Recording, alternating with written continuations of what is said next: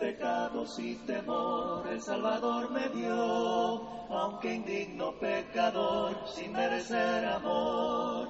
En Calvario al morir mi vida rescató, mi salud fue consumada en la cruz.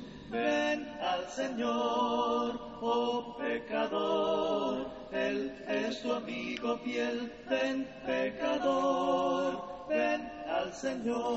Gracias damos a Dios por darnos la oportunidad de poder meditar en su palabra. Gracias a cada uno de ustedes por tomar de su tiempo y así juntos podamos escuchar el mensaje de nuestro Dios. Recibe un saludo de la Iglesia Cristo en Siquirres. Deseamos que su vida sea bendecida en gran manera.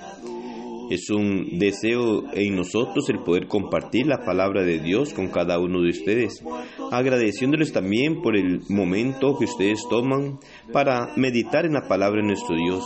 Cosa importante en el ser humano porque la única manera en la cual podemos acercarnos a Dios estando seguros de hacer su voluntad. Es Dios el que nos habla a través de su palabra y hay una gran necesidad en el ser humano de estar atento a la palabra de Dios para podernos preparar para el gran día del juicio final.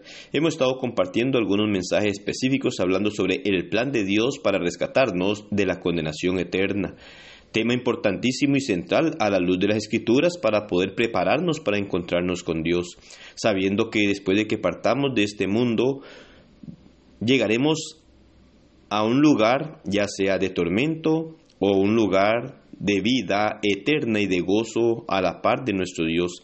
Va a depender de qué tanto hayamos obedecido a nuestro Dios, porque la única manera en la cual podemos prepararnos es hacer conforme a lo que Dios establece a través de su palabra. De ahí la importancia de cada uno de estos estudios que hemos estado teniendo para poder mirar cuál es el plan que Dios menciona o señala u ordena a través de su palabra para que nosotros podamos ponerlo en práctica en nuestra vida y así estar convencidos de estar haciendo la voluntad de nuestro Dios. Hechos capítulo 19, versículo 3 al 5 nos dice, entonces dijo, ¿en qué pues fuisteis bautizados? Ellos dijeron, en el bautismo de Juan. Dijo Pablo, Juan bautizó con bautismo de arrepentimiento diciendo al pueblo que creyesen en aquel que vendría después de él, esto es, en Jesús el Cristo. Cuando oyeron esto, fueron bautizados en el nombre del Señor Jesús. ¿Qué debe hacer una persona cuando descubre que su bautismo es diferente del que se practica en tiempos del Nuevo Testamento? Esta es una pregunta muy importante y es una pregunta que muchas personas se hacen.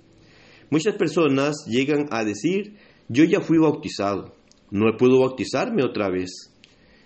Y hasta llegan a citar Efesios capítulo 4 y versículo 5 donde nos dice, un Señor, una fe, un bautismo. Es cierto que este texto habla de un bautismo, pero este bautismo del que habla este texto es el bautismo ordenado por Dios, de acuerdo a su forma, la cual ha ordenado Él. Ya que si no es de acuerdo a la forma que Dios ha ordenado, no tiene validez, no llega a ser aceptable delante de Dios. Miremos un claro ejemplo en Hechos 19. Esta porción de las Escrituras nos da la verdadera respuesta cuando Pablo llega a Éfeso. Dice que cuando llegó a Éfeso encontró a doce hombres a quienes creyó cristianos. Pero pronto se dio cuenta de que habían sido bautizados en el bautismo de Juan el Bautista. El bautismo de Juan el Bautista era un bautismo de preparación, aún era un bautismo ordenado por Dios era apropiado para el tiempo en el que se llegaba a administrar. Era aquel momento en el cual tenía validez este bautismo, pero que después llega a ser reemplazado por el bautismo que ordenó Jesucristo. Cuando Pablo le explica esto a estas personas, ellos hacen obediencia a lo que Dios dice. Los doce hombres que habían sido bautizados en el bautismo de Juan, podemos ver claramente en ellos que ellos tenían en sí el cómo del bautismo, como hemos estudiado. También tenían el quién para poder ser bautizados. Por esta parte podríamos decir y mirar claramente que ellos estaban bien, porque habían sido bautizados como y también quién, porque tenían conocimiento. Era correcto esto, pero no el por qué. Ese por qué no estaba siendo cumplido en el bautismo que había sido administrado por Juan el Bautista. Y es por esta razón que después que Pablo les enseñó más profundamente sobre lo del bautismo, ellos fueron bautizados en el nombre del Señor Jesús, Hechos 19.5. Y claramente debemos de considerar el punto que dice en el nombre del Señor Jesús, bajo la autoridad que Jesucristo tiene bajo las normas establecidas por el Señor Jesucristo, bajo aquella forma, como Pablo habla en Romanos, de doctrina que Dios había establecido, cuando Jesucristo comisionó a sus apóstoles y les ordenó de ir y bautizar, haciendo de esta manera discípulos, les ordenó, les dio una forma la cual ellos debían de seguir y este era o es el bautismo único que puede darnos a nosotros la forma de llegar a reconciliarnos con Dios. Esto nos enseña entonces que aquellas personas que habían sido bautizadas no habían sido bautizadas de acuerdo a la forma que Dios establece. Y nos enseña también claramente no que fueron bautizados dos veces, porque muchas personas dicen, ya fui bautizado y no puedo hacerlo otra vez. Pero ellos no fueron bautizados dos veces, sino más bien que se dieron cuenta que su bautismo no era el ordenado por Dios. Por lo tanto, fueron bautizados de acuerdo a lo que el Señor había ordenado.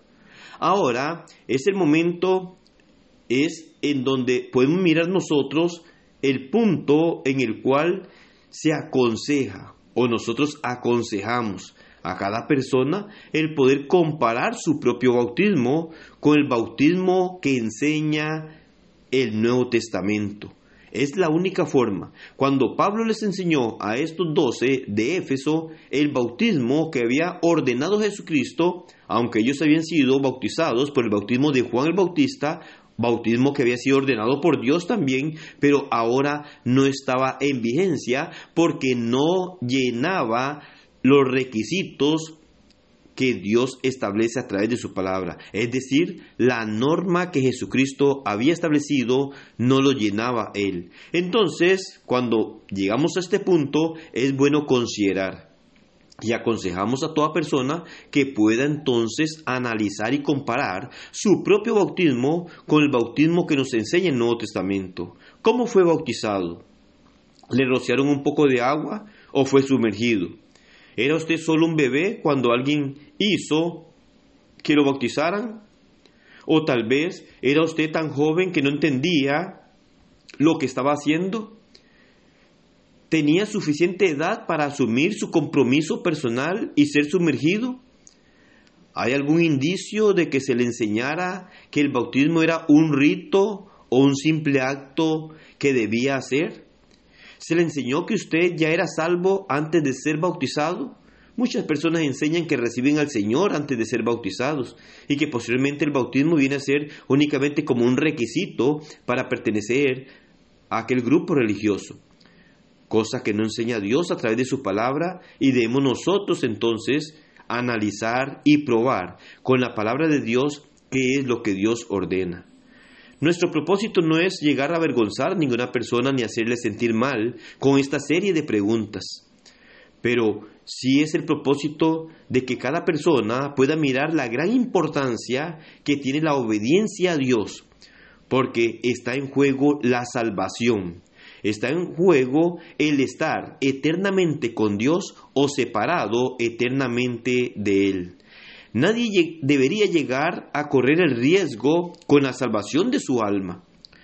Si la conclusión a la cual usted llega es que no fue bautizado según el modelo bíblico que nos enseña el Nuevo Testamento, entonces usted necesita actuar de manera sincera como lo hicieron aquellos discípulos de Hechos capítulo 19.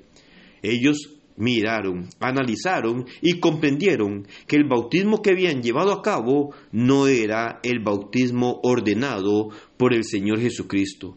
y en aquel momento obedecieron siendo bautizados conforme a lo que establece el Señor a través de su palabra. Usted debe estar convencido por lo que la Biblia nos enseña. Y usted debe saber que si no llegamos a obedecer a Dios de acuerdo a la norma de doctrina y forma que nos enseña a través de su palabra, estaremos en enemistad con Dios. Estaremos espiritualmente alejados de Dios, corriendo el peligro de ir a una condenación. Por eso, en esta serie de estudios que hemos llevado a cabo, tenemos la intención sincera de que usted pueda conocer la voluntad de Dios, la cual traza a través de su palabra. Si usted está recibiendo estos mensajes y los ha escuchado, comuníquese con algún miembro de la Iglesia de Cristo, porque si usted los ha recibido es porque algún miembro de la Iglesia de Cristo se los ha hecho llegar. Así que valore su estado espiritual delante de Dios. Comuníquese con cualquier hermano de la Iglesia de Cristo para poder ayudarle. Para nosotros será un gusto y una gran bendición el poder ayudarle en cuanto al conocimiento de lo que Dios dice a través de su palabra. Estamos para servirle con el deseo de poder siempre respetar la palabra de nuestro Dios, saber que debemos de hacer las cosas de acuerdo a lo que Dios establece y que no podemos jugar con el alma de las personas. Usted y yo tendremos que morir un día, tendremos que estar delante del tribunal del Señor Debemos de prepararnos para ese día. Y la única manera de llegar a prepararnos para el gran día del juicio final es siendo obediente a la palabra de nuestro Dios, llevar a cabo los pasos que Él enseña a través de su palabra para acercarnos a Él y ser reconciliados con Él. Que Dios nos ayude a respetar su palabra y a ser conforme a lo que está escrito, sin añadirle, sino siendo obediente a nuestro Dios, porque es lo único que nos garantiza poder llegar a estar eternamente con Él. Que el Señor le bendiga y pase un excelente día.